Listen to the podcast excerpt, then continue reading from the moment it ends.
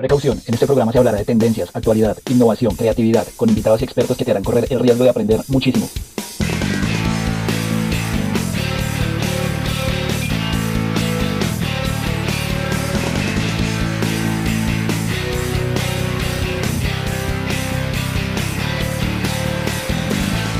¿Cómo ha sido el cambio de conducta del consumidor debido al COVID-19? Hola, yo soy Vanessa Gómez, estudiante de Mercadeo, y bienvenidos a Innovation Talks. El día de hoy nos acompaña el profesor del programa de Mercadeo, Guillermo Gutiérrez. El profe Guillermo se especializa en neuromarketing, su hobby favorito es leer, ama el fútbol y el tenis, y su pasión es cocinar, especialmente los domingos en casa. Bienvenido, profe Guillermo. Es un gusto tenerlo con nosotros. No, el gusto es mío de todas maneras. Eh, muchas gracias por la invitación y espero acompañarlos de la mejor manera. Es un gusto, gracias, profe. Y bueno, quiero comenzar, ya entraré en el tema y principalmente preguntarle, ¿qué es el neuromarketing? Bueno, eh, hay que mirarlo desde varios tópicos y, y yo creo que una pequeña reseña es quizás mostrar eh, un, carácter histórico. Entonces, lo primero, el origen, de hecho yo lo publico así en mi artículo, en, en, uno de mis artículos científicos en el año 2019, eh, que el, origen del neuromarketing nace con la economía experimental, pero quizá un poquito antes, porque viene con un premio Nobel que que todos conocemos por la película Una mente brillante, etc. Eh, John Natch, que fue el que creó la teoría de los juegos, donde empieza a analizar a la, persona como tal, desde, desde, el punto económico, digamos, eh, y, y, cómo se comporta un ser humano. O sea, ya no, no, se mira como el consumidor como ese global, ya, sino que se empieza a, a mirar como la persona, cómo podía comportarse una persona en diferentes situaciones. Eso lleva a su seguidor, que es Bernard Smith, en el año 2002 a ganar el premio Nobel por crear la economía experimental. Eh, es así como yo me introduzco también por la economía experimental al neuromarketing, porque sin darme cuenta en una, en una investigación justamente eh, descubro que lo que estoy haciendo es neuromarketing y, no economía experimental como estaba pensando. Entonces, eh, y, y, eso fue cuando estaba haciendo mi doctorado. Entonces, si uno piensa en el neuromarketing, eh, tiene que pensar que viene obviamente de la neurociencia, pero tiene este origen en la economía experimental, se apoya en la neurociencia, y de ahí para adelante yo ponía una definición que solamente venía de la neurociencia hace unos dos años atrás, por eso digo que todo cambia muy rápido. Y en la actualidad, la verdad que eh, me arrepiento un poco de haber escrito esa definición, aunque se ha usado varias veces ya, pero me arrepiento un poco porque la verdad es que eh, ha cambiado mucho, entonces hoy día es muy multidisciplinario, es una eh, eh, disciplina, valga la redundancia, multidisciplinar, ¿ya? Entonces, que tiene mm, a la psiquiatría, psicología, la medicina, cualquier, digamos, ciencia o disciplina que pueda actuar o verse bajo lo los temas cognitivos y conductuales. Perfecto, profe. Muchísimas gracias. Qué interesante ver cómo esa evolución de, de, del neuromarketing, que realmente no, no es lo que desde un principio fue y es tan holístico y se complementa desde tantas disciplinas. Es muy, muy importante verlo desde esa manera. Y también me gustaría preguntarte, ¿qué es lo que usted considera que más afectado la publicidad y promoción por el COVID-19? Eh, sin lugar a dudas, el, miedo. Ya, eh, lo último estudio, eh, de hecho la última investigación que, estoy trabajando, que en, esta, en este momento está en, en Frontiers in Psychology, una revista suiza, para aceptación justamente, relata más o menos eh, eh, los temas que son conocidos como los llamamientos al miedo. Parece fea la palabra, pero es correcta. ¿ya? Eh, o, si gusta y suena mejor lo, alusiones al miedo, ¿ya?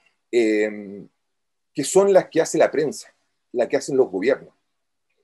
Y, y una serie de especialistas de diferentes áreas, neurólogos, médicos, eh, antropólogos, eh, gente del marketing y diferentes especialistas, como te digo, de muchas áreas, han determinado como el factor principal de, de, de, la afectación, digamos, de, de, la baja al consumo a los llamamientos al miedo, a las alusiones al miedo. O sea que cada vez que un gobierno ya eh, hace eh, una medida que, que, efectivamente es buena porque es preventiva, pero va totalmente en contra de, eh, de la persona en lo que es el miedo. El miedo nos, nos deja en inacción, ya no nos permite, nos produce angustia, depresión, estrés, eh, hay temas aún más graves como depresiones, eh, suicidio, ya. Esto ya se viene analizando desde que partió la epidemia. Y claramente, claramente, el, el, factor para mí primordial en este momento es el miedo. O sea, hay otros más que si gusta los vamos a ir conversando más adelante. Pero el, el factor primordial del cambio del consumidor es... Ok, profe, muchas gracias. Es muy interesante analizar eh, como ese sentimiento en el consumidor durante pues esta, esta crisis mundial. Y además de ello, quiero que me comentes eh, qué cambio se puede confirmar en la conducta del consumidor durante la pandemia. Ya, son en realidad, eh, como te decía, lo primero es considerar el, el tema del miedo como su principal cambio pero em, tenemos que ver varios. Uno, uno de ellos es eh, el apego a las redes sociales. Ya el consumidor se está dando cuenta de que eh, en, el, en el, las redes sociales tiene eh, una, encuentra solidaridad, encuentra empatía, ya que no lo encuentra en los medios tradicionales, ya como la radio, la televisión, en los periódicos entonces en las redes sociales le encuentra empatía. Estamos en una época de soledad. ¿ya? Entonces todo lo que sea solidario, obviamente, eh, ayuda al consumidor. Hoy día valores como, como la solidaridad, el, el, apego, la unión, eh, son primordiales para que una empresa pueda conquistar, por ejemplo, a un consumidor. ¿Ya? Eh, aquí hay un tema polémico, porque resulta que mm, dentro de lo que ha cambiado la, la conducta del consumidor, eh, ha aceptado cosas negativas también.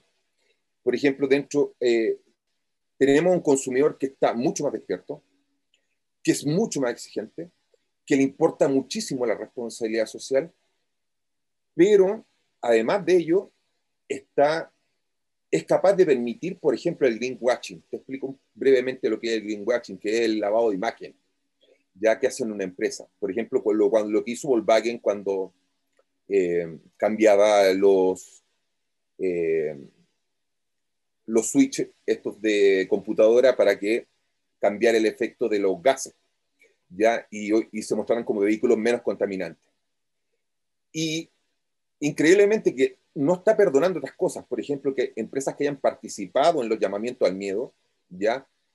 Pero está perdonando a, aquellos que eh, han hecho greenwashing. Entonces, una, es, como, es como contradictorio. Entonces, yo hace unos meses le enseñaba a mis alumnos, ¿ya? De que el greenwashing era súper poco ético. Y, y, lo sigue siendo, digamos, pero, pero hoy día lo tengo que enseñar casi como una estrategia, porque resulta. Entonces, es increíble lo que, lo que ha pasado con el cambio de, de la conducta del consumidor. Eh, eh, tenemos un consumidor de pánico, ¿ya?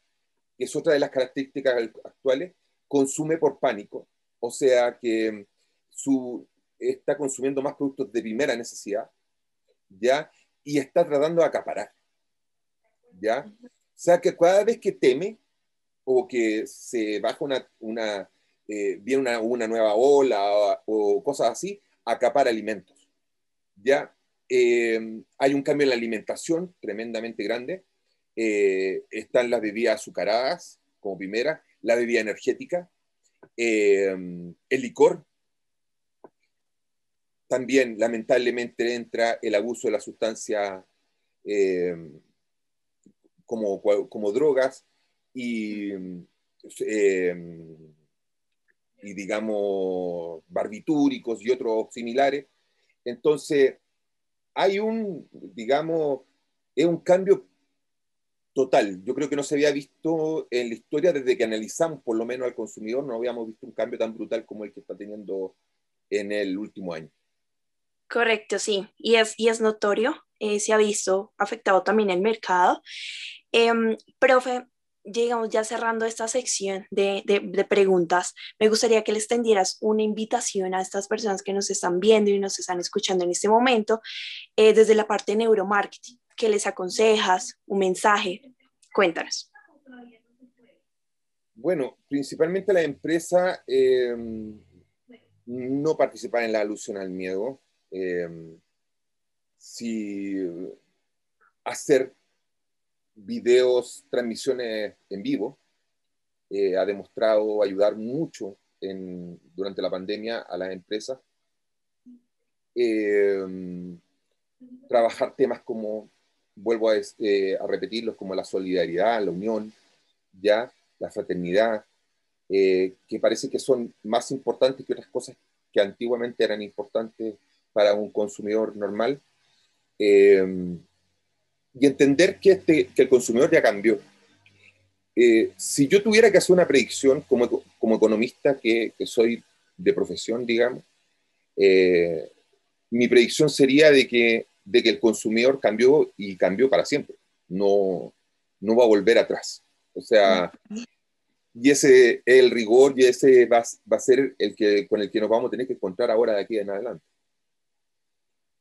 Correcto, profe. Gracias, muchísimas gracias, profe. Y llegamos como a nuestra parte final, donde siempre a nuestros invitados les, les damos la, la parte que nos digan su frase favorita que los inspiró como en todo su proceso profesional ya sea en tu caso el neuromarketing y tu libro favorito. Ya, eh, no tanto como una frase, ¿ah? pero, pero sí la vida de John Natch eh, ha sido una inspiración tremenda para mí. Creo que una persona con la, que fue premio Nobel, con los problemas psíquicos que tenía, psiquiátricos, perdón, que tenía él, eh, y que haya sido profesor toda su vida, investigador, científico, y finalmente ya recibió el Nobel, eh, un ejemplo, digamos, para cualquier persona. Eh, eso como, eh, ha sido como mi gran figura de inspiración. Y, y mi libro favorito es Noche Blanca de Dostoyevsky. Difícil, un libro difícil de leer. Interesante, interesante, profe. Siempre yo digo que lápiz y papel e ir anotando todos los libros que nos van comentando siempre nuestros invitados porque son muy interesantes y pueden llegar a gustar, a tener conocimiento y de ser de gran valor e importancia. Bueno, profe, hasta aquí nuestra cápsula del día de hoy. Muchísimas gracias a todas las personas que nos vieron y nos escucharon en el día de hoy, en especial al profe Guillermo por su compañía. Recuerden no perderse de nuevos programas con excelentes temáticas cada semana. Hasta en una nueva cápsula. Adiós.